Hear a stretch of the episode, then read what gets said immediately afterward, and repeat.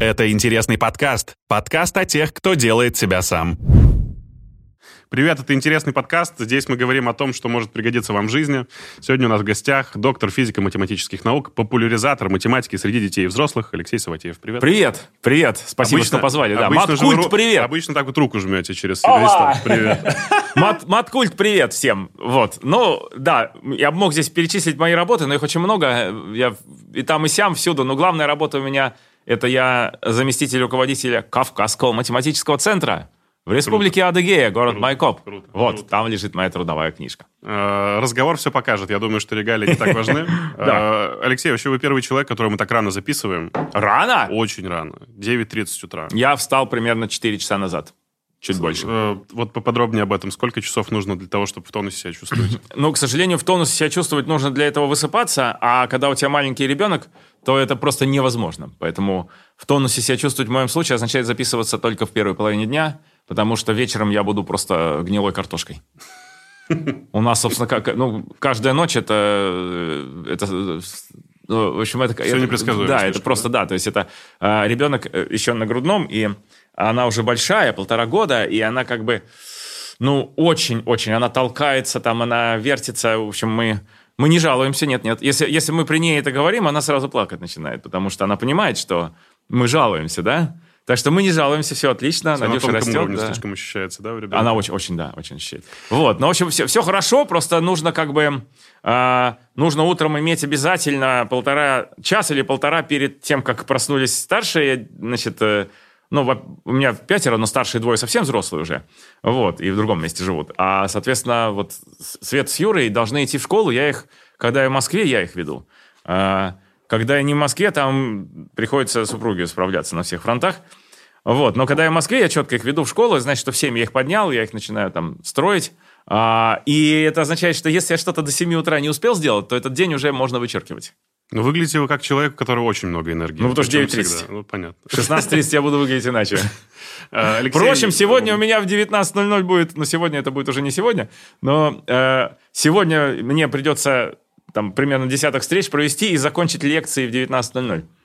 Круто, я по-хорошему вам завидую. Э, Я, я себе сегодня не завидую, честно. Не буду скрывать, что по большей части меня интересует сегодня разговор про что-то более бытовое, приземленное, и отчасти про будущее. Можем ли мы сопоставить как-то нашу судьбу и математику? В общем, здорово, что вы начали про Бытовое детей. приземленное будущее. Шарахнут там туда и сюда. Вот и все будущее. Чего его обсуждать? Э, Чик-чик, все понятно. Э, Давайте так, вы фаталист? Я пытаюсь понять, что в это вкладываешь. Ам, Э, Объясню. Э, Верите ли вы в то, что э, наша Вселенная э, детерминична или она индетерминична? Наша Вселенная вторична от воли Бога. Просто вторично. И, соответственно, если сказать, что на все воля Божья, это фатализм или нет? Нет, потому что я тебе сам отвечу, потому что православный человек верит в то, что у него тоже есть воля, которую ему Бог оставил.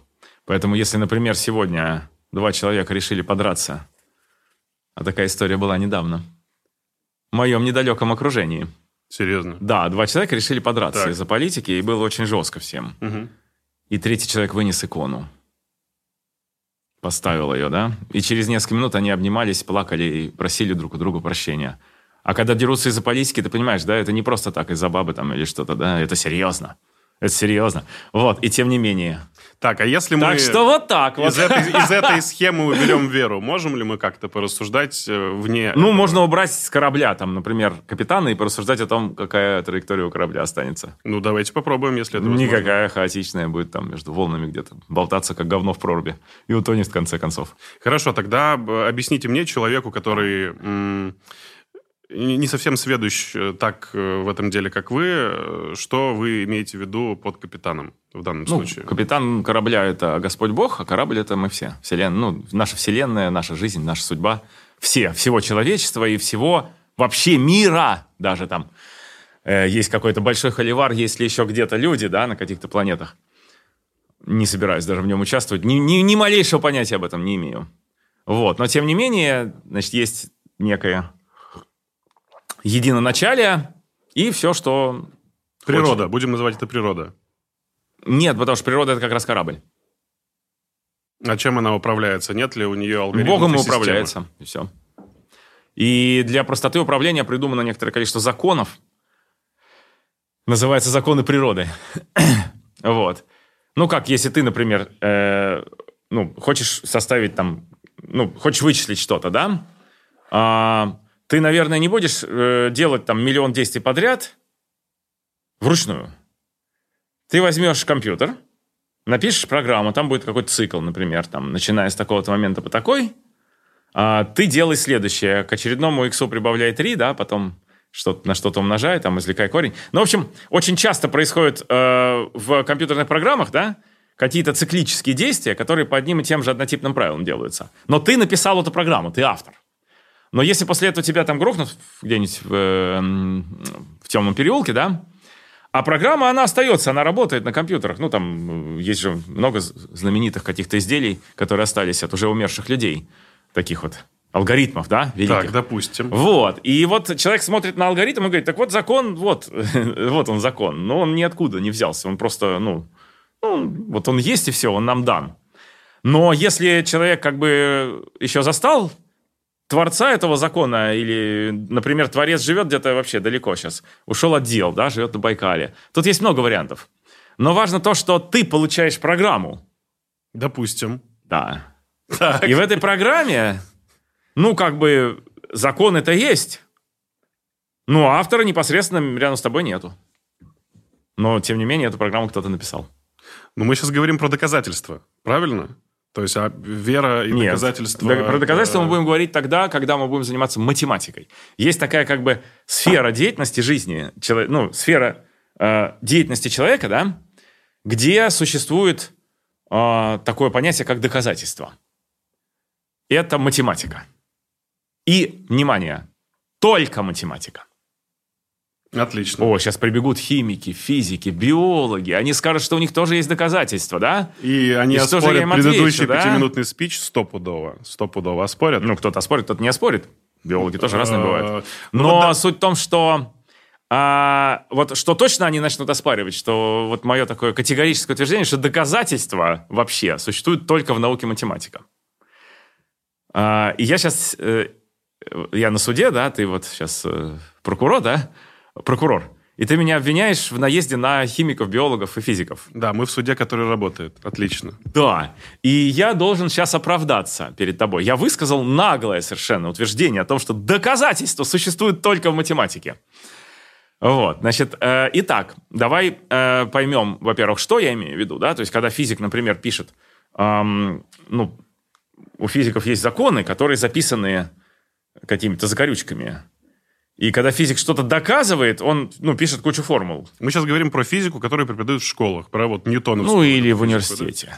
Ну, почему? Можно ньютоновскую, можно Эйнштейновскую, можно там квантовую теорию поля современную. Ну, про любую картину мира. Вот как, как выглядит, да, картина мира ам, для ученого. Ученый занимается чем? Ученый занимается вот этой программой, да? Он не занимается тем, как Господь эту программу писал. Он занимается ею. Если ученый начинает говорить, что у него есть научное доказательство бытия Божьего, то он уже не ученый, он уже пропагандист. Вот. И даже если это буду делать я, человек верующий, да, православный, я буду пропагандист в этот момент. Ну, потому что так или иначе человек... Наука занимается э, другим. Да, это, Точка. это идет в И разрез этим занимается не наука. И если я рассуждаю о религии, я сразу говорю, сейчас мы будем говорить о душе, о спасении, о том, что будет, когда мы умрем, да? Ну, понятно. Э, И тут же покидаем, на самом деле, двери науки в этот момент. Вот, вот наука, вот религия. Если мы обратно идем в науку, мы говорим о, об экспериментах, да, которые мы ставим. А, Мы говорим о догадках гениальных, например, там, э, что такое какая-нибудь шаровая молния? Что это такое, да? Ну вот никто же в руках ее не держал. Ее видели там, где-то видели, там видели, там. Фиксировать по-настоящему ее никогда не удалось. Поймать, как бы воссоздать, вот, чтобы я вот сейчас пошел тебе в туалет там, и сделал там шаровую молнию, да? Э, никто не умеет. Никто. Нет, гипотетически, если бы ну, вы там сидели, то я бы представил, что вы можете сделать что-то на туалете. Вот. Ну, э, я хочу сказать, что некоторые явления физики, они до сих пор еще не изучены, но их пытаются изучить. И, значит, ставят какие-то эксперименты, да, в конце концов, кто-то там говорит, 2045 год, и кто-то заявляет, все понятно, все понятно. А, шаровая молния возникает тогда, когда, и дальше он дает точные условия, в которых она возникает. И дальше он ведет всех в лабораторию, сажает и говорит, смотрите сюда. Бабах, и там возникает шаровая молния. Да еще по траектории, которую он ну, точно сказал, она вот... Ну, в общем, такого никогда не будет. Мы это поняли. Как не будет? А как, когда такое было? Приведите пример. Нет, я говорю, что ну, году в 2045 вполне а, верю. Что, возможно, такое произойдет. Понятно. М. Нет, ну просто это вот как бы наука в эту сторону, ну, в данный момент не развита. Мы не знаем, что это заявление. Вот. Ну и здесь, соответственно, как бы, э, ну, нет причин предполагать, что это какое-то божественное явление, которое э, прямо вот где Господь сказал, там и будет. Скорее, оно подчиняется некоторым физическим законам, потому что природа вообще, ну, как природа, она устроена так, неживая природа, что она, это, она как бы есть алгоритм. И, соответственно, скорее всего, в шаровой молнии входят какие-то физические законы, я совершенно в этом уверен. Но мы их еще не знаем. Так хорошо, тогда как здесь про божественное, если уже мы об этом заговорили, что природа циклична, и что вот эти те самые законы природы, это и есть воля Божья? Да, так вот вопрос в том, да, кто и зачем их так написал. Это же самое интересное. Этим Ньютон занимался там, ну, типа, по-моему, две трети своей жизни. Ну, и он Треть. вроде бы смог это все доказать. То есть у него одно цепляется за другое, нет? Нет, и, не, не, нет, и... не, не про то. Ньютон треть жизни занимался законами физики. Так. Например, он вывел там три закона Ньютона, закон всемирного тяготения, э, понял там великую роль дифференциальных уравнений в предсказании всех физических событий. А оставшиеся две трети жизни он занимался религиозными трактатами. Об этом все умалчивают стыдливо, особенно вот эти вот всякие доморощенные атеисты, просветители, они всегда умалчивают об этом. Или говорят, ну, потом Ньютон немножко подвинулся рассудком, там, Какая ты блоха, блин, ты про Ньютона что-то говоришь, да как тебе не совестно, а? Человек две трети жизни положил на исследование религиозных трактатов. А кто-то приходит и говорит, ну, он дальше двинулся рассудком, да, и занимался уже не наукой, а чем-то там. Для него это было выше.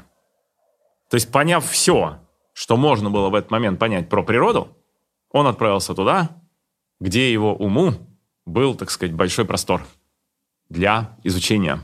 К этому мы еще вернемся. Раз, раз уж мы говорили про детей. Вот смотрите, вот человек рождается. Он рождается с определенным набором цифр. Это рост, вес, условно говоря, там, э, координаты, а. в которых он оказался. Что за координаты? Роддом, в смысле? Ну, в смысле, Автор, да. Э, адрес роддома. Адрес, адрес э, координаты на карте. Ну, в общем, всегда есть какой-то набор цифр. Время рождения. Чисто гипотетически, можно ли посчитать хотя бы какое-то ближайшее, там, светлое будущее, перспективное будущее этого человека. Можно ли благодаря этим цифрам понять, что это за человек, каким он будет, что-то произойдет с ним в ближайшее время или нет? Или это все Но, ну, а... не имеет ничего общего именно с математикой, а просто Смотри, с цифрами? Значит, короткий ответ такой. Короткий ответ такой. Никакого достоверного знания про это у нас нет. Более длинный ответ состоит в том, что так как статистика огромна, рождаются там, сколько за всю историю жило там в районе, по-моему, 100 миллиардов людей, да, на Земле. Ну и про многих из них вполне себе известно, где, когда родился, там какие-то начальные данные. А, и, в принципе, если ты плохо оперируешь с математической статистикой или намеренно плохо с ней оперируешь, то ты можешь навыскребать из этих данных закономерностей. Понимаешь, что я говорю? Которые, которые ты наделишь свои, своим смыслом. Или да, это будут ты, ты придумал из головы, например. Ты, например, придумал из головы, так, хорошо. что человек, который там вот э, э, в такой вот комбинации цифр удовлетворяет, э, будет там убит через год. Ну, гороскопы там, астрологи составляют гороскопы какие-нибудь личные. Вот. И дальше там, так как ну, миллионы людей были, ну, ты там подбираешь варианты, когда так и было ну, не, не убит через год, умрет через год, да? То есть вот э, есть знаменитая история, как Эйлера заставили составить э, гороскоп э, значит, сыну тогдашней царицы. Он очень не хотел это делать, понимаешь, что, ну, как но, но, с другой стороны, понимаешь, царице трудно отказать. Ну, и он составил, там получилось, что ребенок умрет скоро, а он это все выкинул, заменил на хорошим гороскопом, но ребенок все-таки умер. Ну, и потом это все спекулировалось много раз, то есть астрологи говорили, вот, вот, да? Ну, то есть они как бы брали один, ну, одну историю, одну конкретную историю, и ее как бы очень сильно раскручивали. Вот, значит, э, точное, точное, точный научный ответ такой – мы таких законов не знаем, и никто никогда не мог продемонстрировать их работу. То есть, э, если постфактум, конечно, пожалуйста, взял, на, наскреб там из э, миллиардов судеб э, те, которые подтверждают твою научную Теорию, гипотезу. Да. да. И предъявил. И вот человек э, читает, и, блин, все убедительно, да, все абсолютно убедительно. А потом приходит как бы другой человек и говорит, да ничего тут не убедительно. Ты что, уши развесил, тебе лапшу тут навешали. Посмотри, а вот вот эти судьбы не учтены, да? Он, ну, взял и аккуратно набрал. Ну, то есть, как бы шарлатанство, это такая, как бы, это такой э, профессиональный спорт. Ну, ты за прогнозы же деньги можешь получить. И если ты э, искусно укроешь вот эту вот из, выборочность своих начальных данных, то ты получишь много денег. Ты заморочишь голову куче народу. Э, в общем, в итоге я отвечу так – я в астрологию не верю, но это дело как бы каждого. То есть э, я не готов, э, в отличие от многих моих коллег-просветителей, я не готов обвинять в невежестве тех, кто в нее верит. Но потому что построение своей собственной жизненной траектории – это твое прям личное дело совсем, да? А твоя жизнь может быть построена на каких-то внутренних договоренностях тебя с самим собой. Ну вот, скажем, ты договариваешься, что ты всегда садишься в девятый троллейбус на остановке в 9 часов 9 минут. Знаешь анекдот про блондинку в казино? Я тут сейчас сужается еще в казино, голую. Нет, не важно. Нет, не знаю. Ну вот блондинка приходит в казино и выигрывает миллион, миллион долларов. На следующий день в то же время приходит казино и тоже выиграет миллион долларов. Ну, за ней, понятно, уже следят. Um, ну и в третий раз, когда она выиграет миллион долларов, ее останавливают и говорят, простите, ну, вот как бы, ну, есть проблемы, мы хотим понять, в чем фокус. А она говорит, так дело в том, что э, очень просто. Вы видели, на что я ставила? Ну да. Видели. Вы всегда ставите на одно и то же число, на 29. Ну, ну вообще-то до вас никогда не было так, что число 29 там, много раз подряд выигрывало. Иногда выигрывало, иногда нет. Ну да, говорит, ну, ну вы же не понимаете, в каких условиях я нахожусь. Я каждый день в 9 часов 9 минут сажусь в девятый трамвай. Ну и что? На нее смотрят большими глазами, она говорит, ну, 9 плюс 9 плюс 9 – это 29. Вот я и ставлю на 29. Ну вот, э, что называется, ну, красиво жить не запретишь, да? У тебя есть внутренние свои собственные законы, которые ты со своей душой прописал, да, и они могут не иметь никакого отношения ни, ни к интеллекту, ни к правилам вообще, ну, там, сложения, умножения, никаким наукам могут не иметь отношения. У тебя просто есть собственный договор с самим собой. И ты, согласно этому договору, живешь день за днем. У многих есть. На самом деле, я много людей знаю близко достаточно. И, ну, я знаю такие вот моменты, что люди часто для себя выстраивают определенную траекторию в жизни. Ну, вот та же черная кошка. Если ты в это веришь, то ты, перейдя, как бы, вот если тебе она перешла дорогу, и ты пошел, с тобой неприятности случатся. Вот к бабке не ходи. А почему? А ты себя настроил на них. Ты сам творец судьбы своей, да? У тебя твоя воля настроила тебя на эти неприятности. У тебя, блин, кошка перешла дорогу. Ай, ё-моё, зараза, почему я ее не прогнал, да?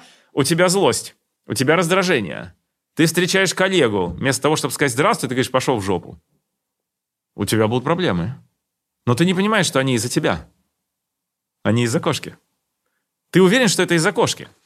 Ты не заметил, что ты в жопу послал человека? Для тебя это звучало как «здравствуйте», да? Но человек видит, что что-то не так. Он начинает тоже отвечать как-нибудь не так. Ты не получаешь заказ. Ты теряешь там работу, да, и вот она пошла-поехала. И для тебя лично эта черная кошка, ну, как бы повлияла. Как бы так, повлияла. хорошо, до этой секунды я думал, что э, судьбы не существует. Теперь вопрос, что такое судьба? Ну, ты сам ее тебе делаешь, она у тебя существует. Ну, ты сам, как бы хозяин судьбы, ты волевой человек, тебе Господь дал волю, потому что Он хотел, чтобы ты на Него был похож. Ну и твоя воля что сделать там, грубо говоря, служить светлому началу, Или придумывать всю эту ерунду с черными кошками, с астрологией и так далее. Знаешь, как выглядит вот этот замороченный чувак, который постоянно сидит на каких-то своих правилах игры? Ужасно просто. Ужасно. С ним не хочется общаться. Ну, это невротик. Ну, по сути, и невротик одновременно. Э, ну, как бы одновременно, но еще как бы вокруг него бесы летают. Ты же видел бесов, наверное, когда-нибудь? Слушайте, ну у вас наверняка тоже есть правила игры. Пусть даже по светлой стороне, но они есть. А, правила игры мои состоят в некоторых правилах жизни. Мне кажется, что они все-таки достаточно... Э, ну, ну, ну, скажем, вот то, что я встаю рано, это рационально объяснимо. Иначе Так. я ничего не успею, да? Ну, Что нерационально объяснить? Да, что нерационально объяснимо. Ну, понимаешь, любая, как, любое пристрастие, там, я, например, по-прежнему больше люблю поезда, чем самолеты. А, И если есть возможность на поезде ехать, я все-таки еду на поезде. Я его не боюсь. Я раньше боялся очень самолетов, это прошло. Сейчас летаю по сто раз там в год иногда. Благодаря чему прошло? Да, это само прошло. Я не, меня приглашали, мне тогда, когда я не летал, меня приглашали какие-то суперспециалисты, да. А, ну, я бы мог тебе сказать, например, что я послушал песню «Аэрофобия» моего, одного из моих э, любимых исполнителей, да, Паши Фахруддинова. Он, между прочим, хочешь историю про эту песню? Я хочу историю больше про математика, который боится самолетов. Вот мне интересно, А, потому что, как правило, да, люди это ну, с инженерным ситуация. э, Абсолютно складом ума да. не понимают, что в целом Это нет, ненормально. нет никаких рисков. Не- практически нет, да. Одна миллионная, это, ну, там, несравнимо с тем, что вот я сейчас от Красносельска к тебе пришел. Э, Если бы я чуть-чуть на секунду, э, на секунду задумался, переходя дорогу... поезда ездят, у- да. Ну, да. Машина, по крайней мере, есть. И, соответственно, очевидно, что страх самолета нерационален. Но, понимаешь, у нас Высота. в жизни... Ну да, но у нас в жизни много чего никак не связано с рацио. Вообще, в принципе, много. И в моей жизни тоже много не связано с рацио. Не надо стремиться быть полностью рациональным. Не надо. Это, ну, как бы тебя, опять же, тебя засаживает, это уже засаживает тебя в рамки. Ты рожден хаотичным. Ты человек. Ты рожден хаотичным, на самом деле. И, соответственно, когда ты себя слишком в рамки э, замыкаешь, ты, по, по сути, становишься как робот. Ну, то есть, фактически ты раб. Ты уже не свободный человек. Хорошо. Ты порабощен Э, идеей рациональности своей. Ты должен быть рационален, да? Вот. Ты должен вести себя всегда согласно науке, да? Ну, многие просветители так говорят, вот, Духовность – это рациональность? нет. Совершенно нет. Ну, Что такое духовность? Духовность – это попытка связаться с этим великим началом, да? Началом всего. Ну, собственно, все, точка. Я дал определение. Ну, То есть мне казалось, что духовность – это новый опыт. Оказываться где-то Нет, это в всегда местах, как попытка, попытка в эту ты- сторону. А ты читал ой, смотрел Дугина на этом самом? Э, Я там тоже был, на Жизе. А, э, Жиза такой канал, в курсе, там кто 10 это. вопросов, 10 глупых вопросов профессионалу. И вот я тебе говорил, что я обычно не смотрю, куда я иду, я только смотрю, что там много там либо подписчиков, либо просмотров. Ну, на Жизе их было очень много, я сразу согласился. Но потом я увидел знакомую физиономию, увидел Дугина там. Что-то так вышло, что у меня было эти 40 минут, или сколько там он вещал где-то. Я ехал в поезде куда-то, в Нижний Новгород, по-моему. Я врубил наушники, и я его прослушал. И я прям по-другому к нему относиться стал. То есть я, я думал, что он обычный там какой-то, какой-то там, ну, философ, там, болтун. А там такие глубины были. Вот это духовность. Это реальная духовность. Ну, то есть духовность, она идет бок о бок с философией. Это прокачка твоего интеллекта, Это- эмоций, это прокачка она твоих идет, мозгов и тела, да, правильно? но она как бы, она, я бы не назвал духовностью а, просто философские изыскания. Ну, там вот как, при- как я помню, как на, философ, на философии э, у нас был такой преподаватель, фамилию не буду называть, чтобы не обижать там, с альтернативными наклонностями, э, вот, пропаганда которых в нашей стране запрещена.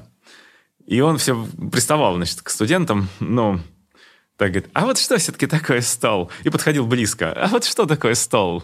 Ну и дальше, значит, начиналось какое-то словоблудие полное совершенно. Ну вот я эту фило- не понимаю этой философии. Но вот глубокую религиозную философию я понимаю. То есть это как духовность, когда ты все-таки ищешь высшее начало. Если нет, то это, ну, как бы сказать, нехорошо сказать, но вот э, бывает такая замена, да, нормальной супружеской жизни. Замена, да, в одиночку. Вот это примерно то же самое, да? Философия э, вокруг того, что такое стол, по сравнению с настоящей духовной философией. Так, если проще. Мне кажется, что духовность, она не имеет ничего общего с религией. Тебе кажется, она на самом деле имеет. Потому что человек духовный... Ну, а он- ты, ты человек э, воцерковленный? Нет. А ты как вообще про это можешь рассуждать? Э, Я Меня объясню. всегда это поражает. Меня поражает, когда люди рассуждают о том, в чем они не разбираются. Вот, например, э, 71% э, значит, наших граждан что-то там поддерживает или не поддерживает. Я не буду, чтобы вас там, ну, понятно, политика это не то, что мы здесь будем заниматься чем. И я, я даже своих там э, взглядов здесь не буду выражать, потому что их нет. Потому что я в этом не разбираюсь, понимаешь? Я не могу сказать за я или против того или иного политического действия, да? которое предприняло руководство страны. Я не знаю, в каких условиях руководство находится, какое Так. я имею право тут о чем-то рассуждать, как я могу поддерживать или, наоборот, не поддерживать. Но вот то же самое, если ты не воцерковлен, как ты можешь рассуждать о религии? Ты же не знаешь, что это такое. Не о религии, а о духовности. Ну, А, хорошо, ты сказал, что духовность не имеет отношения к религии. И это означает, предполагает, что ты и в духовности, и в религии разбираешься. Да? Я считаю, что она не имеет ничего общего. То есть они Да, могут но- идти друг с другом, но по отдельности они тоже существуют очень хорошо. Духовность, как мне кажется, это все-таки преодоление каких-то твоих внутренних барьеров не посредством, а благодаря, правильно? То есть, когда ты, э, ну, не знаю, прокачиваешь себя в чем-то новом. Читали книгу «Антихрупкость»? У- Очень круто. Когда ты Кто автор? рвешь... э, Насим Талеб есть такой. Когда А, ну, ты Талиба я знаю, конечно. идешь и просто рвешь какой-то шаблон и получаешь новые знания, новый опыт, и тем самым чувствуешь себя человеком, который не- выходит это, за рамки ну, своего по-моему, никакого привычного. отношения все-таки к духовности это не имеет. Это Абсолютно, личный, личный абсолютно. рост. Медитация, Личный хорошо, рост. она имеет что-то общее Не- с с духовностью не имеет. Медитация? Да, никакой. Это, это вот это вот этот вот этот вот, который в одиночку. Вот удивительно, когда начинаешь общаться с учеными, когда речь заходит не об их профессиональной деятельности, все уходит куда-то Нет, не по-моему, как раз наоборот. Ты высказал утверждение, связанное, не связанное с твоей профессиональной деятельностью, и признал это. Ты сказал, что религия — это то, в чем ты не разбираешься. Да, и тем не менее ты посмел заявить, что она к духовности не имеет ничего общего. А я тебе заявляю, что религия — это одна из моих профессиональных деятельностей, в том смысле, что я практикующий, верующий человек. И это означает, что утверждение, что я в этом значит, не разбираюсь, является опрометчивым. Хорошо, то есть атеист не может не быть, имеет не, никак- не ни может быть малейших человеком. прав, да, на, на- на это, э, на эти вообще разговоры не имеет. Если он уже сказал, что он не хочет искать э, связи с Высшим, потому что он его не видит, ну, сказал и сказал, это его право. Смотри, это С его высшим право. имеет право, но не, это не обязательная с- религия, правильно? Не смеши мои тапочки. Все понятно. Хорошо, продолжим в рамках того, э, что я хотел узнать. Давай. Раз уж мы про числа и про рождение человека, нумерология и про паранауки мы уже успели заговорить. Вот прям вот такие, да, вызывает Ну, эмоции? э, я, понимаешь, я, я не, не хочу их, э, как бы, я еще раз, я не хочу никого обвинять в невежестве. Невежество – это все-таки совершенно конкретная вещь. Человек не знает определенной интересной интеллектуальной области и не хочет в ней разобраться. Понятно, да? Вот что такое... не- Это просто определение невежества, да, считает Дал Саватеев. Так, ну, Не хорошо. знает и не желает знать. Но когда человек пользуется астрологией, там нечего знать или не знать. Ну, нумерология, неважно. Астрология – это пример нумерологии. А, если человек пользуется нумерологией, там нечего знать или не знать. Такой науки на данный момент нет, и мы это констатируем. Но почему нужно его называть невежей? По какой причине? Каких наук он при этом не знает? Ты уверен, что он не знает химию или физику? Нет. И я не уверен. То есть имеется в виду, что обвинение в невежестве в данном случае совершенно мимо кассы. Это просто человек, который желает строить свою жизненную траекторию на сумеречных знаниях. На тех, которые не являются научно подтвержденными. Ну, Он так это его право, полное. имеет право. Да? Так же, как и Полное атеист, право. я думаю, что да? Конечно, имеет полное право. Я говорю, что атеист не является еще невежей. Пока он просто говорит, не вижу Бога и не желаю как бы этим заниматься вопросом. Я занимаюсь вот законами, я занимаюсь там своей собственной судьбой, да, не вижу и неинтересно. В этот момент я еще его ни в чем не обвиняю. Так, а что с нумерологами не так? Да просто не так, то, что нет подтвержденного, научно подтвержденного здесь никакого знания нету. Почему не так? Просто нет науки здесь. Ничего не так с ними нету. Говорят, что там чуть ли вот этот, этот нумерологический квадрат, чуть ли не Пифагор придумал там. Ну, конечно, кто-то там занимался в свободное от работы время. Знаешь, я тоже люблю простые числа. Особенно люблю число 13. Знаешь, я такой вот нумеролог. Я очень люблю число 13. А знаешь почему? Потому что вы наделяете его другим смыслом. Нет. Суеверным. Нет? Нет. Да потому что я родился 13 Понятно. И все. 13 декабря родился и люблю число 13. Но я имею право любить или нет? Ну, то есть, Но если ты же бы- не отнимешь у меня это право. Да. Но я же не, не, не, не нумеролог, я просто так шучу в свободное от работы время. То же самое и Пифагор. А есть вообще какие-то сакральные значения чисел? Для меня нету, а для кого-то есть. Ну, у тебя для ваших же коллег есть люди, которые, У допустим, меня могут- есть могут знакомые, объяснить? которые, да, как-то с этим больше, более серьезно к этому относятся. Ну, я не поддерживаю эти разговоры никогда, потому что считаю их пустой, пустой тратой времени. Если человек считает сакральным число 13, я считаю, что оно просто мое любимое число. Здесь дальше нечего обсуждать.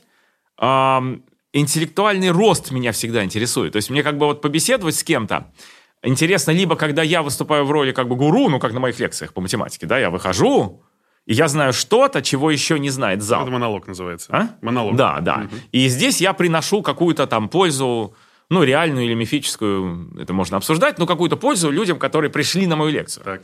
И это один вид деятельности. А, второй вид деятельности заключается в том, что я для себя расту. Ну вот, как бы я читаю какие-то книги. а вот сейчас я, например, э, запал на такого автора Евгений Водолазкин. Прекрасный автор. Да, и я прям, ну вот, э, ре- реально понял, что я его буду как Пелевина, все подряд. Вот, Пелевина я все подряд, все книги. Ну, были пропуски там в трудные годы мои, пары-тройки книг буквально. А так я просто читал все подряд, и сейчас тоже читаю все, что появляется. Вот, и я понял, что Водолазкин будет тоже моим, как бы, вот таким великим кумиром, может, едва ли не первым даже теперь. И я его читаю и вычитываю, я вдумываюсь в каждую фразу, я вдумываюсь, как бы, я интеллектуально, ну, расту. Здесь интеллектуальный рост – это не научный рост, ты понимаешь? Он не про науку пишет. Но интеллект не ограничивается наукой. А вот просто обсуждать, имеет ли смысл в числах какой-то сакральный, имеется ли там... Мне кажется, переливанием из пустого в порожное этим я заниматься не буду. Ну, есть, конечно, еще третий вид моей жизненной деятельности, да. Я сказал так, учить других, учиться самому. Ну, есть третий вид. У меня, в общем, много иждивенцев, и денег приходится зарабатывать иногда, да. И если кто-нибудь при- придет и скажет, Алексей Владимирович, можно с вами поговорить часок о нумерологии? Я скажу, без проблем, за 100 тысяч, пожалуйста. Если что, мы бесплатно это делаем, да, сейчас?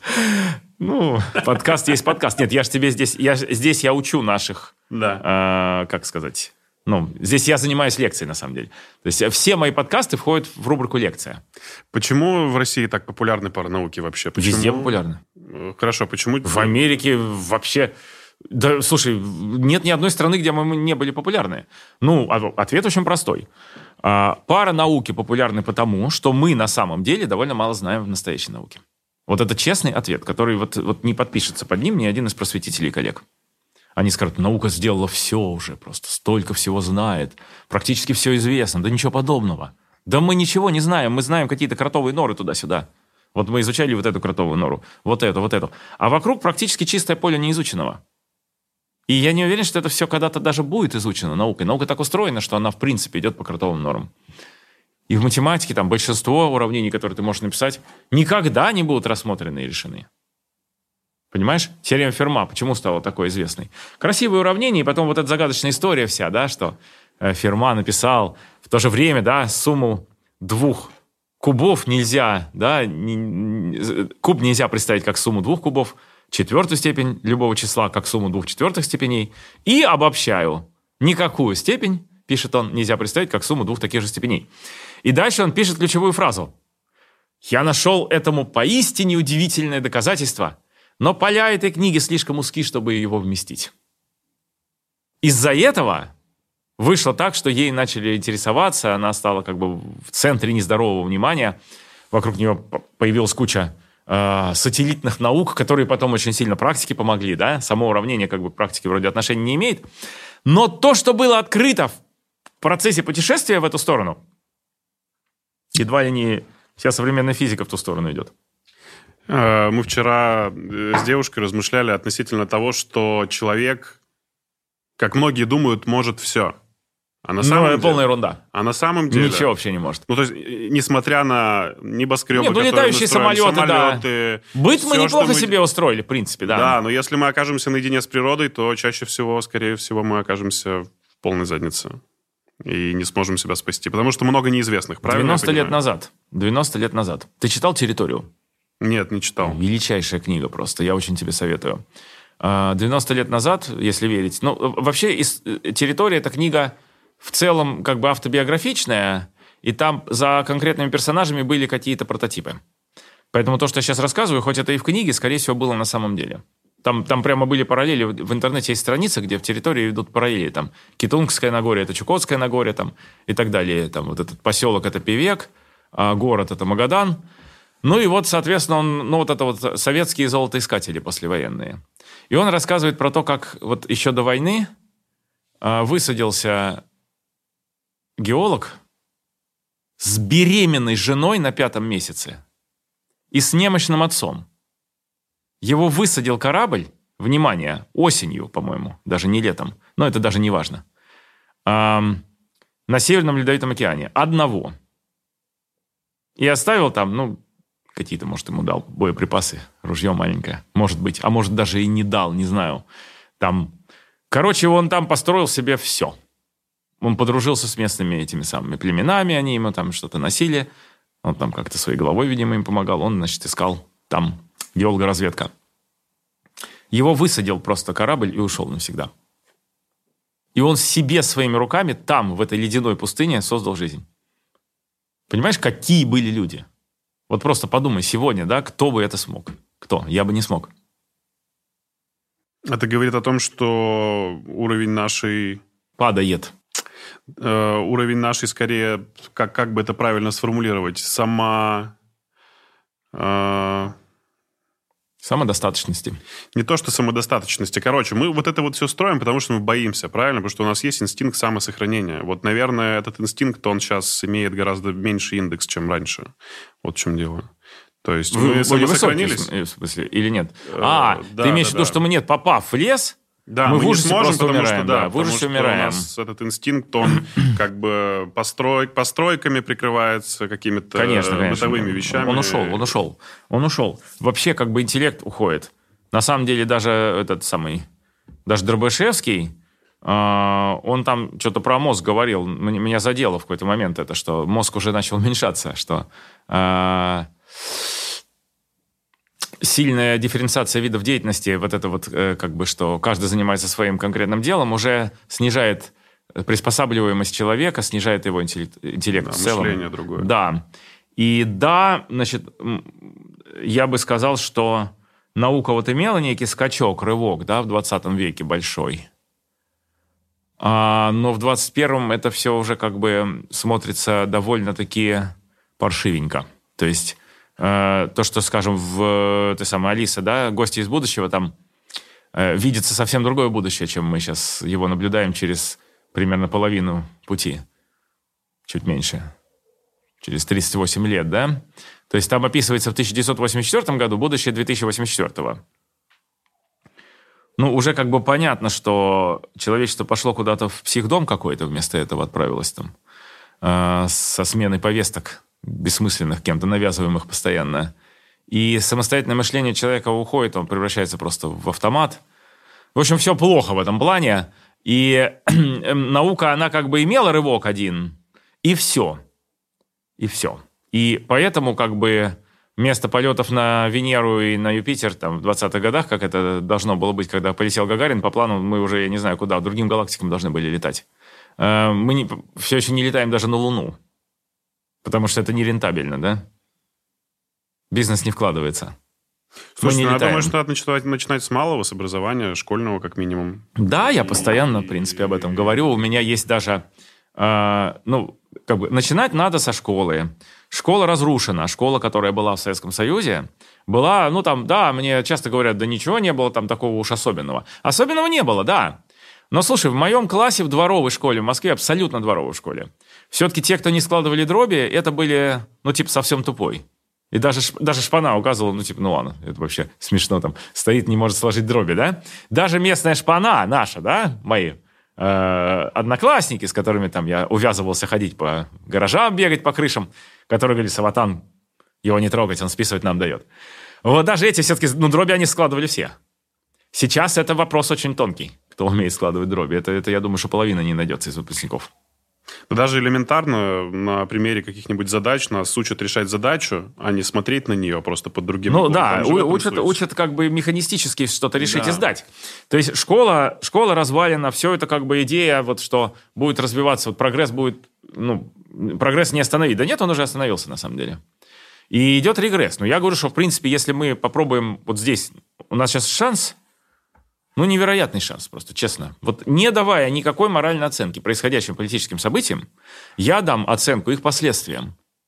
Последствия стоят в том, что мы будем изолированы от западного мира надолго. И это огромный нам шанс. Огромный. Выстроить все свое. Сегодня Рутюб не, имеет, не идет ни в какое сравнение с Ютубом. Почему? Потому что там лентяи все. Ну а почему лентяи? Ну, потому что они надеются на лучшее. Руководство И- просто считает, что надо платить копейки. Оно в этом уверено. Ну, Понимаешь, там- везде так происходит. Везде. Почему вот западные компании платили много, а эти платят копейки? Ну вот, может быть, теперь они научатся платить нормальные деньги. Там, знаете, на- в Рутубе на вопрос, а какая аудитория Рутюба, отвечают мужчины и женщины. Вот примерно так. Не знаю, деле. вопрос цены ли это. Я думаю, что люди, деле. которые дроби не умеют И, и не поспоришь. Именно поэтому мы не хотим на Рутюб. Ну вот, э, видишь, э, как бы у нас есть шанс сейчас. У нас есть шанс просто встряхнуть себя за шиворот, да?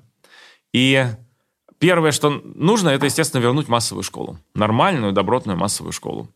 Вернуть людей, которые в массе своей будут уметь думать, а не применять конкретные алгоритмы. Или все-таки вернуть деньги за оплату труда учителей. Это часть, ну, вернуть массовую школу без повышения многократного зарплаты учителей невозможно в принципе. И как бы а, здесь я призываю всем, ну, начальники часто говорят, ну хорошо, допустим, мы поднимем, а дальше что? Вон, э, что в Казахстане подняли, и что уровень образования вырос.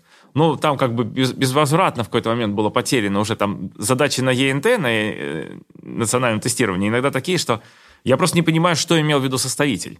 Такие составители попадают, ну, вот прямо в, наверх государства, да, и вот эти задачи решает вся страна.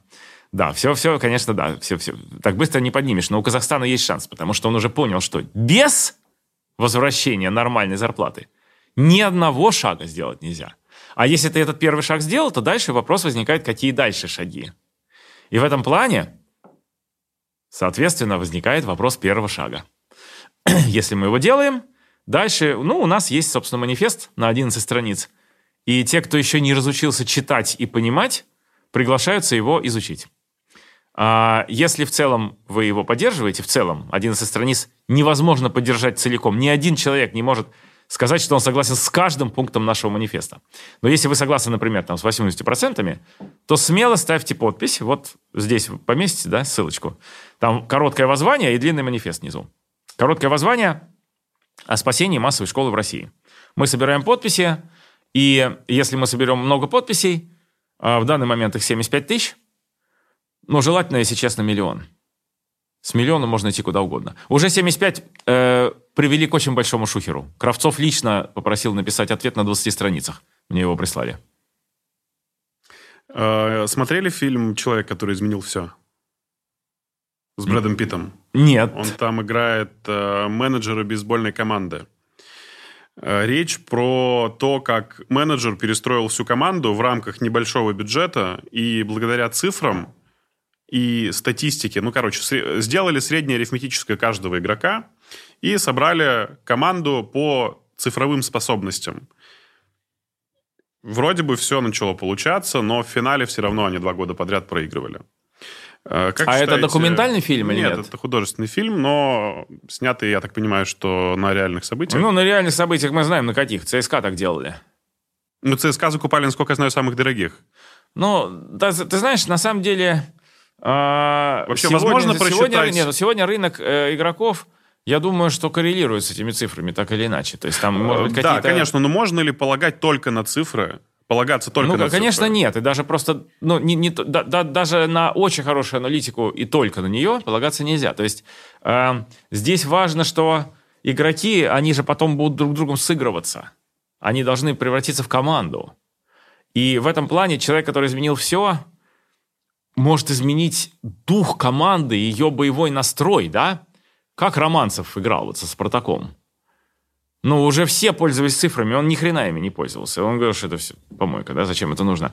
Ну, выигрывал, он довольно долго выигрывал, пока не произошел совсем полный коллапс там в 2000 каком, а, как, каком году это произошло.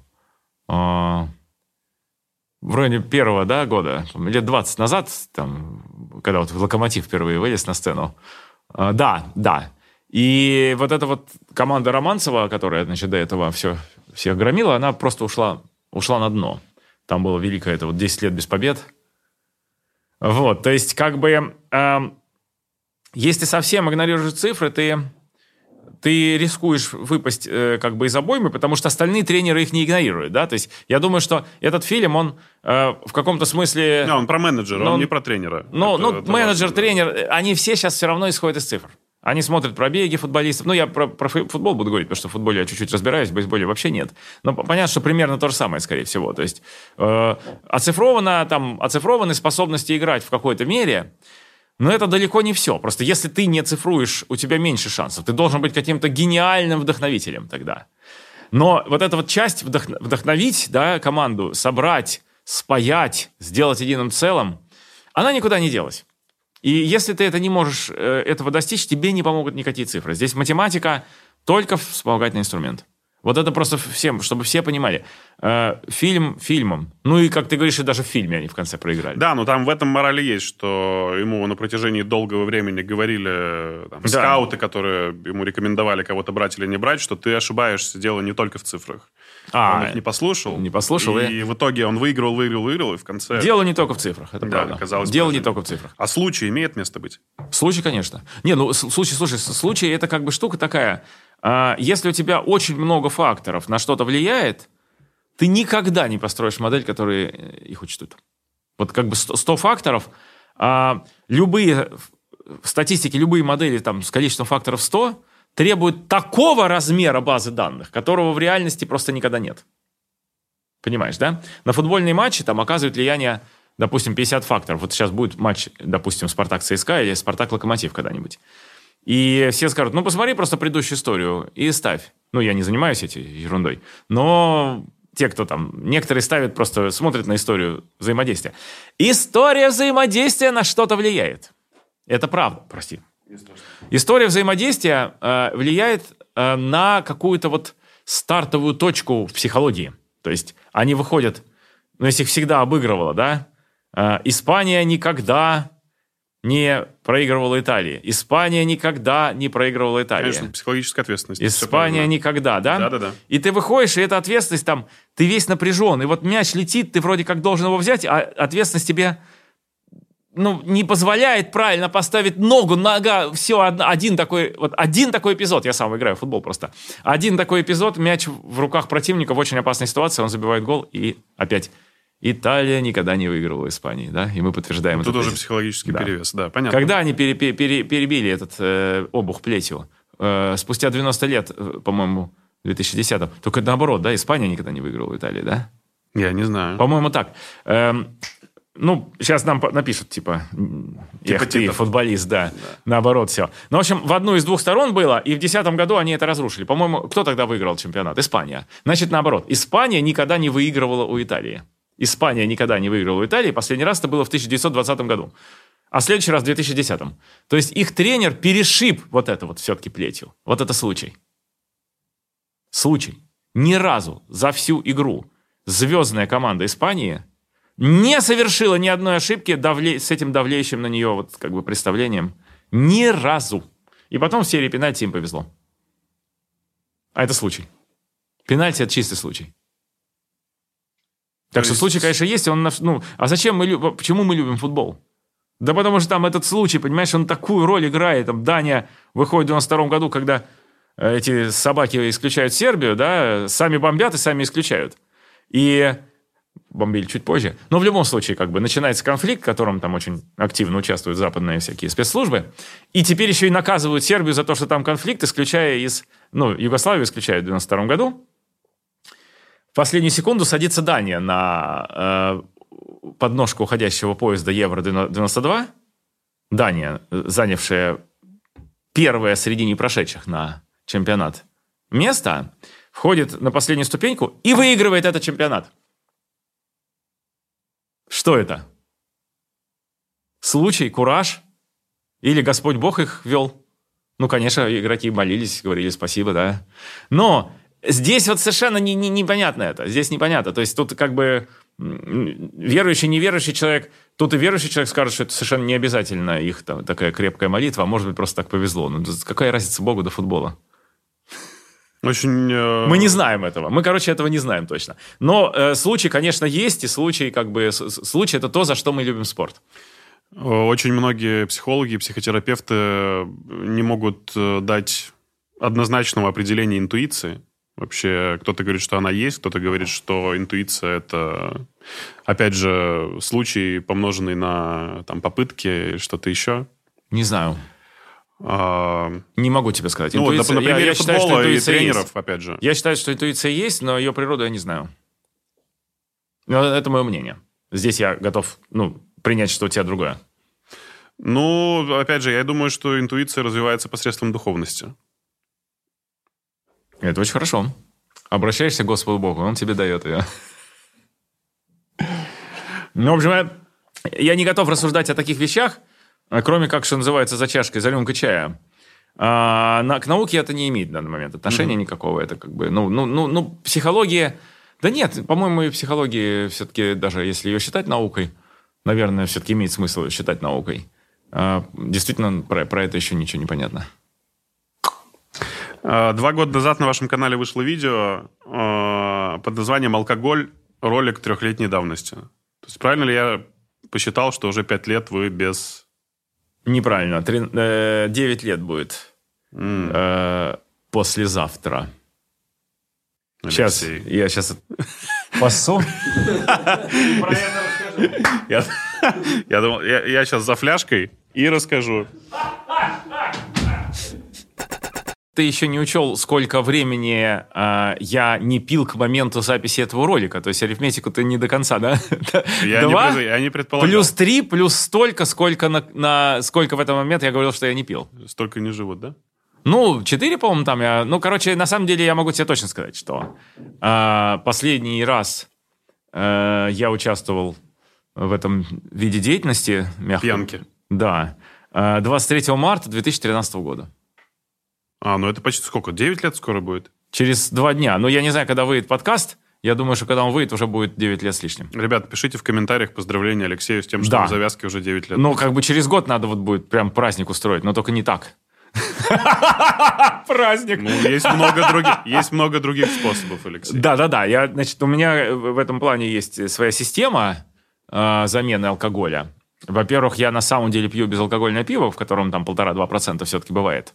То есть это эм, вот строгий, вот как бывает человека там чем-то ему эту, в торпеду, да, в, когда вкалывают, он э, не может даже класс. Сразу начинаются эти процессы все. У меня ситуация не та, я просто бросил, взял и бросил. И, соответственно, в какой-то момент, да, и квас, естественно, я пил, и кефир пил, э, в котором тоже в районе того, где-то градус с небольшим бывает. И какой-то момент я понял, что я могу безалкогольное пиво пить. То есть так, если строго говорить, то до, до двух градусов. То есть, Но все равно самообманываться продолжаете. В каком смысле?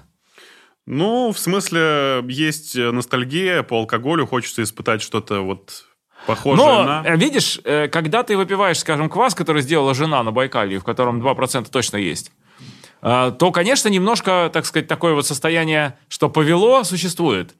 Но здесь важно не то, что повело.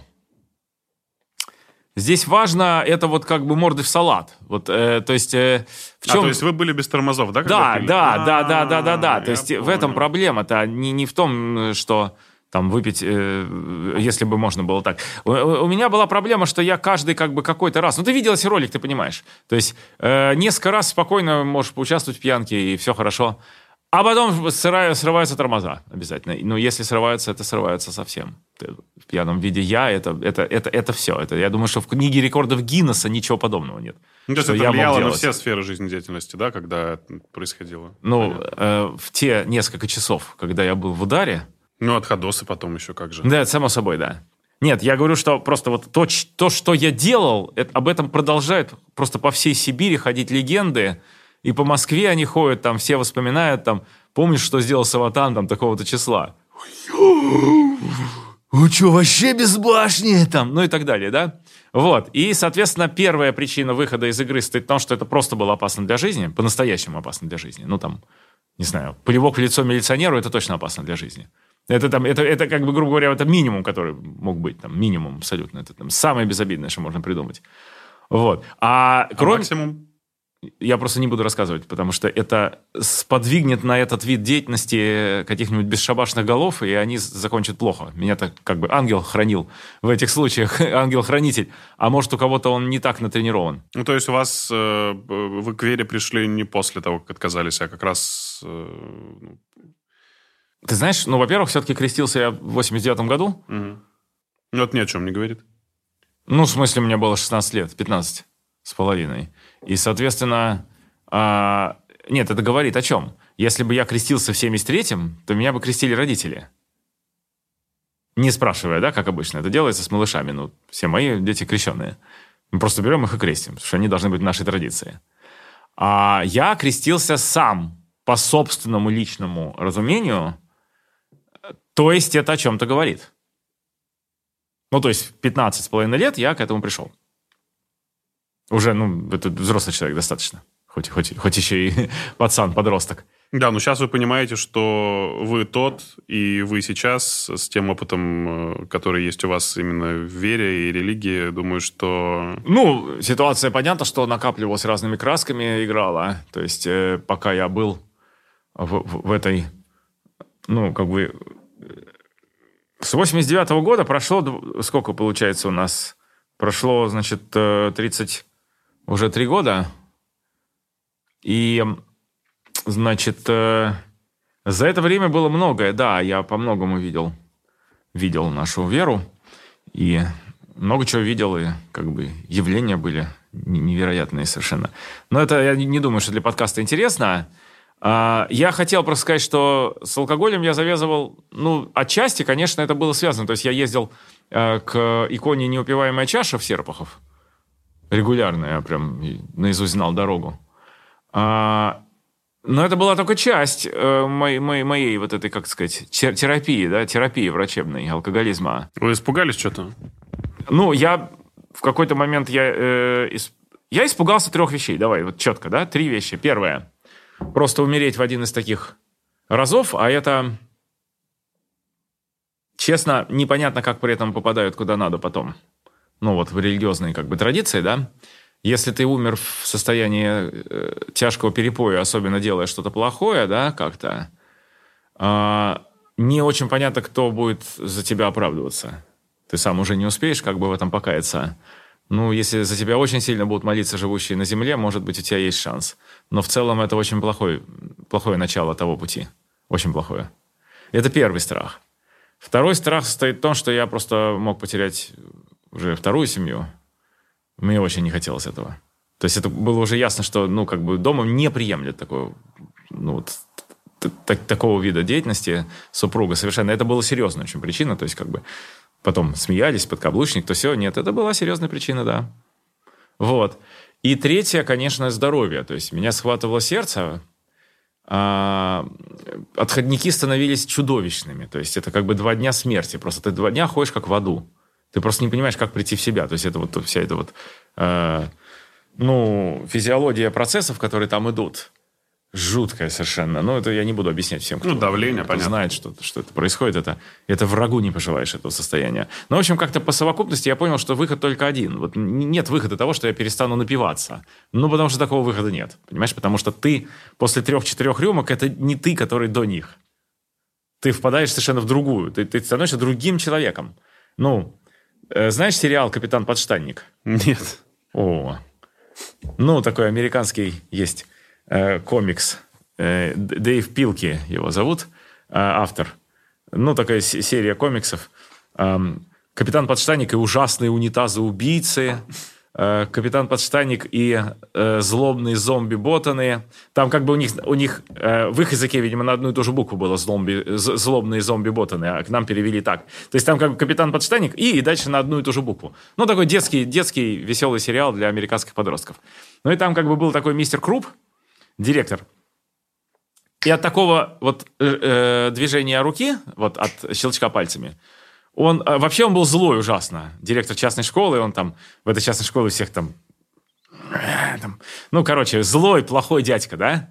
Но когда делалось вот так, он вдруг вскакивал с победным кличем, воинственным стаскивал с себя штаны и оставался в майке и в трусах. И, соответственно, превращался в капитана подштанника. Начинал там плясать, ого-го, там что-то такое. Но вот это вот типичное, вот было, у меня был вот такой переход где-то на 34-й рюмке. Вот так происходило, что Саватеев обычный просто исчез, и появился совершенно безумный, ну, ну обезьяна, орангутанг, да, который начинает действовать абсолютно произвольно, ну, сейчас переговорю, э, который начинает как бы делать абсолютно безумные действия, опасные, бессмысленные, там, э, ну, чисто вот обезьянье, да, э, и дальше, соответственно, как бы он, э, ну, сваливается куда-то под стол, там лежит, а, не буду подробности вообще даже говорить, в каком виде. И, значит, дальше приходит в себя два дня. Ну, как-то все это мне... Я просто разом понял, что дальше нельзя так жить, и все. Ну, как бы эта жизнь идет в ад. Все. Есть совершенно... Я, моя, судья, моя судьба шла в ад. Я это понял, и все. Есть совершенно прекрасный фильм про алкоголь и его влияние на человека, называется «Еще по одной».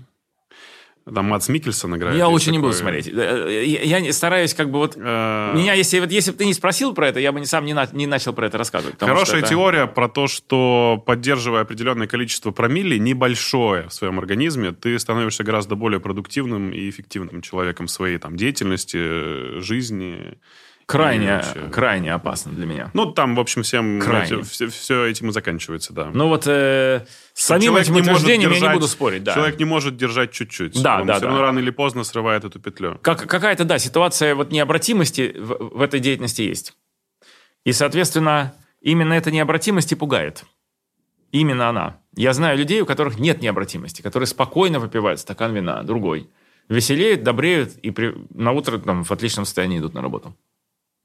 Э, что нужно делать людям, у которых эта проблема стоит остро, и тем людям, которые находятся рядом с теми, кто хочет бросить пить? Что нужно сделать с этим? Ну, это уже мы ушли совсем от науки, да? Ну, раз уж мы ушли от науки. Ну, тогда я скажу. Тем, кто близкие, Высоцкий монастырь, Серпухов, молиться у иконы неупиваемой чаши о спасении от этого недуга своего ближайшего родственника. А, что касается самого человека, если он осознал, тут проблема вот в чем, что человек сам не осознает часто.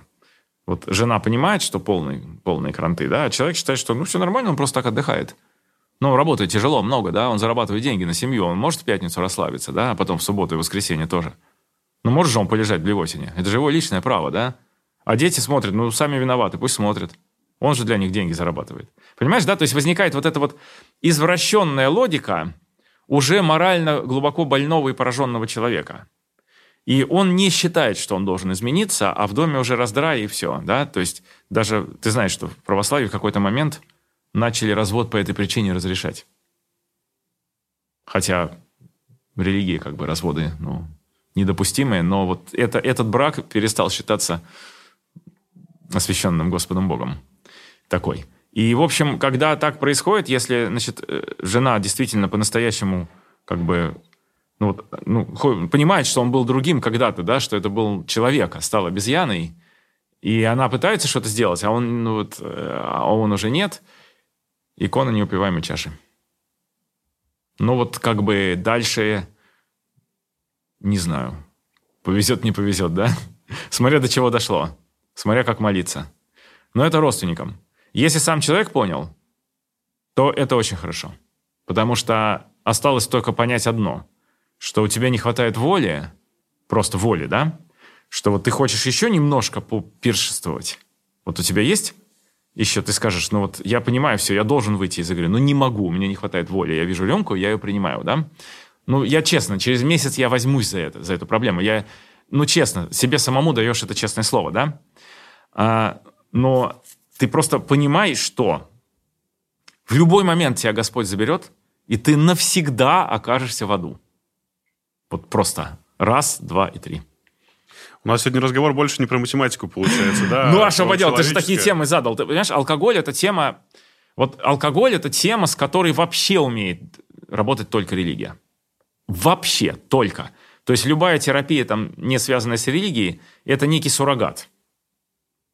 Это может быть, но это как бы суррогат настоящего, как бы настоящего лечения, а настоящее лечение идет оттуда.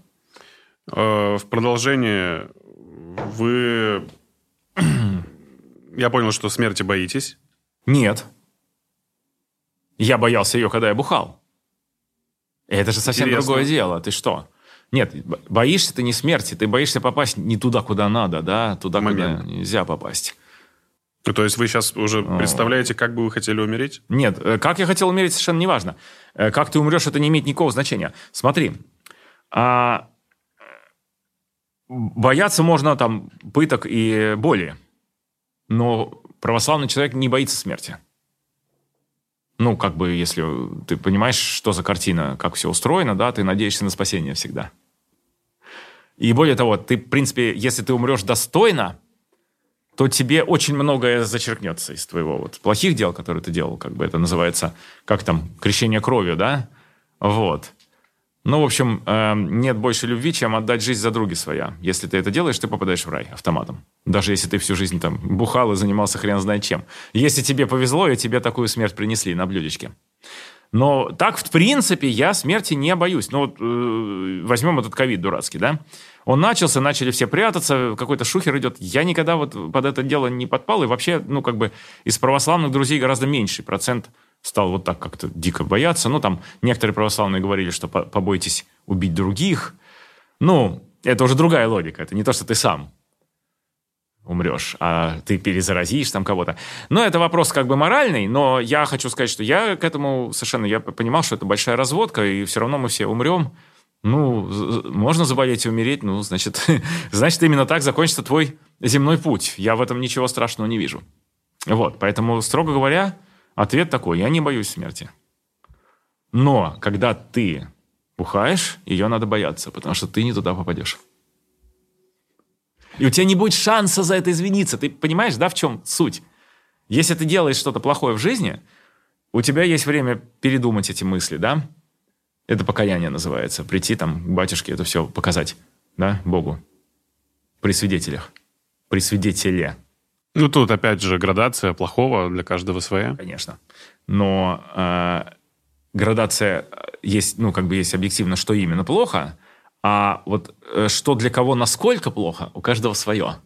Почему есть заповедь «не суди»? Потому что ты не знаешь, как именно Господь будет оценивать ну, действия другого лица. Твоего ты можешь попытаться чувствовать, что вот этот грех для себя это что-то запредельное, да? А вот здесь ты можешь дать слабину и потом покаяться. Это твое внутреннее ощущение. Но про другого ты этого не знаешь. Поэтому как бы нельзя говорить, вот он такой секой, у него там Бог знает, что творится, он там вот то сделал, это сделал. Оставь это, да, это, это не твое дело. Совершенно. Ты лезешь не в свои дела. Вот. Но, но как бы я что хочу сказать, что если ты не успел за это покаяться, о, это страшно. А если ты напился и в таком состоянии сделал много плохого и отправился к праотцам, Э, прикольно, что мы подняли тему ковида, потому что сейчас нет ограничений вообще. Все сняли. Да, конечно, это все, да, это все это самое. Э, я хочу в это, э, я хочу воспользоваться моментом. Мы, мы подумали командой, что было бы прикольно вот перенести все, что есть у нас сейчас здесь онлайн, в офлайн встречу. Ну, то есть сделать какую-то такую импровизированную беседу при людях, снять это все, возможно, на камеры. мне mm. бы хотелось, чтобы вы написали вообще, пришли бы вы на такую встречу, э, кого бы вы хотели видеть гостем, э, расскажите вообще, поставьте там плюсики в комментариях и, может быть, напишите чью-то фамилию, которая а, вам смысле, была бы интересна. просто лекция. Ну вот я... я либо как... лекция, либо тоже подкаст вживую, почему нет? То есть это было ну, бы что прикольно. вот есть вот здесь люди, да? Да, да. Но я на самом деле сам же с математическими лекциями я езжу и ездил, весь ковид ездил. Нальчик не, вообще не закрывался для меня. Ну, потому что ну, это Кавказ. Можно, в принципе, сделать исключение. Вот. На, Нальчик я ездил всю дорогу, значит, в Майкоп тоже мы практически его там пару раз он э, какие-то вещи приостанавливались. Ну, например, Кавказская математическая олимпиада – это единственное в мире ежегодное мероприятие, которое ни разу не перешло в онлайн. Всегда было в офлайн. Это круто. Все годы. Это круто. Весь этот э, период. И сейчас не перешло даже. Хотя вот начались политические события, закрыли аэро- аэропорта, но мы приехали и провели ее. Респект. В марте сейчас, да. Вот, то есть, как бы, я э, не, не, не боюсь этого всего. И там сейчас говорят, надо бояться, там люди перестали ездить. Я не боюсь. Ну, значит, значит, именно так ты оставишь этот мир. Ну, как бы странно вот этим все время. Ты попадаешь в тиски какого-то рабства, вот этого вот страха, да? Не хочется это делать, да? Ты себя сковываешь этим страхом. Страх тебя порабощает. Страх смерти тебя порабощает абсолютно. Одно дело, когда ты боишься там, эм, ну, чего-то совершенно понятного, четкого боишься ты. Ну, ты переходишь перед поездом, ну, как бы, дай поезду дорогу, иначе он тебя собьет точно абсолютно. И это понятно, да? Но когда ты боишься каких-то там шансов где-то заразиться или где-то там тебя там грохнет какой-нибудь тот самый, не знаю кто, да? Нет, я этого не боюсь. Я живу, как живу. Мне не страшно в этом плане совершенно. Все-таки возвращаясь к первому вопросу о фатализме, вы да. фаталист, Алексей. Ну, я просто не знаю, видишь, если, если фатализм, совершенно, если совершенно на все точно. воля Божья, то, конечно, я фаталист. Да. Она на все. Но это не означает, что ты не должен сам. Ты как бы на Бога надейся, но сам не плашаешь. Недаром поговорка.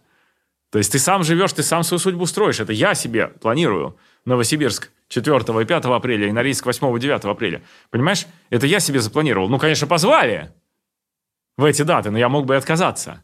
Это я себе устроил там, вот в начале апреля у меня будет полный вынос мозга с этими перелетами. Ну, слушай, я сам творец этой судьбы, я сам захотел туда полететь, и туда, и туда. В этом смысле какой здесь фатализм? Я мог от этого отказаться. В этом э, она и заключается, судьба, что вы принимаете решение, а она уже да. дальше как-то формируется. Ну тогда почему вы, фаталист? Ну, потому что вы отдаете на волю случая какой-то процент. Да, Понимаете, нет, какой-то вас, процент, конечно. О, ну, само собой. Но если так, то да, на какой-то процент я и фаталист. На этот самый. Даже кто-то решил упасть от наших с вами слов. Возвращаясь к математике, в финале. Мы можем дать какую-то задачу нашим зрителям и за решение этой задачи э, какой-нибудь приятный бонус от Алексея Саватеева. О, у меня же книжка с собой. Класс. Блин! То, что надо.